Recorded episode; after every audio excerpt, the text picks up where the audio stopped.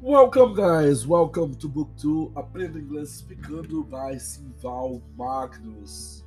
Today we're going to talk about chapter number 37, capítulo 37, Modal Verbs. That is the last chapter about modal verbs in this book, Book 2. So let's get it once and for all. Esse é o último capítulo sobre verbos modais nesse livro. Então aqui é a oportunidade derradeira para a gente finalmente entender o que é, o que são na verdade os verbos modais, ok? But probably you all understand what's a modal verb by now.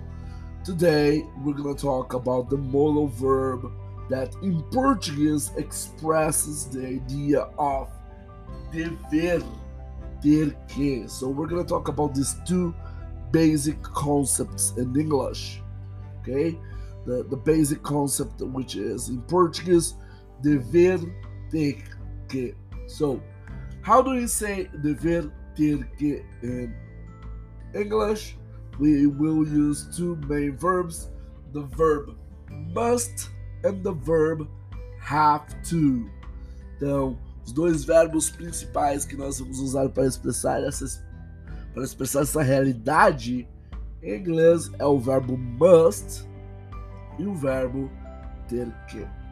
Ok? Have to. Alright. Ok. Fine. So, okay, let's start.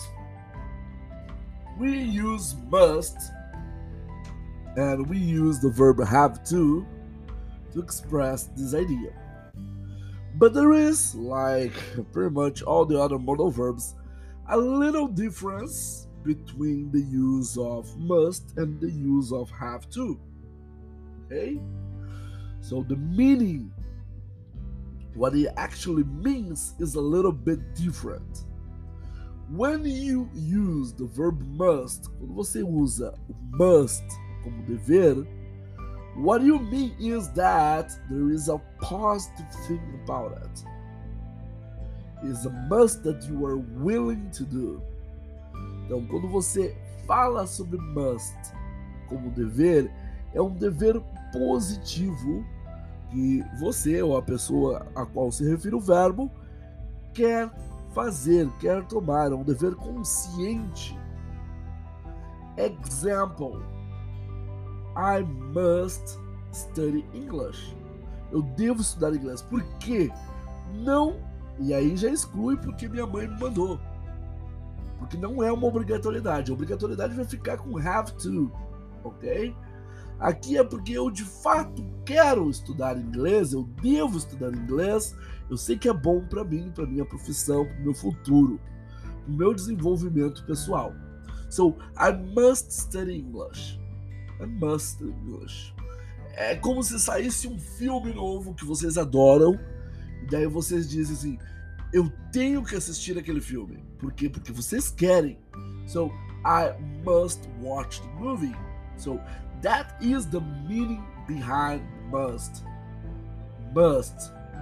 Must not or mustn't for negative, and must subject for interrogative. So, I must be here.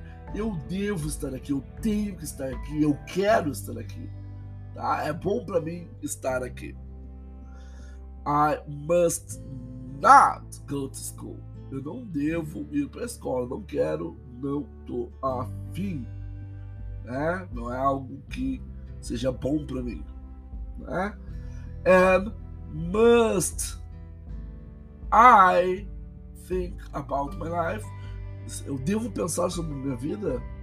Será que é bom para mim isso aí? Sempre olhando para um lado de positividade, gente. Né? Uh, mesmo quando é algo que eu não queira em primeira mão, mas eu sei que é positivo para mim, para pessoa ou para pessoa da frase. So, example. Oh, I have a, a, a four years old son. Eu tenho um filho de 4 anos e às vezes eu falo para ele: Look, you must eat vegetables. Você deve comer vegetais. Por quê? Porque eu quero que ele entenda que é bom para ele, para o crescimento dele, para o desenvolvimento físico dele. Now, after a time, flip flops out and look, buddy, you have to eat these veggies. Você tem que comer vegetais. Por quê? Porque eu paguei por isso, tu vai comer agora, nem que te faça engolir esses vegetais, entendeu? Então existe uma diferença entre você deve comer isso, você deve comer isso, sendo que um é positivo, eu quero que tu entenda que é bom para ti, e o outro já que é uma obrigação. You must eat this, you have to eat this. You must positive, it's good. You have negative, it's an obligation. Alright? So those are the two modal verbs for today. Have to, must.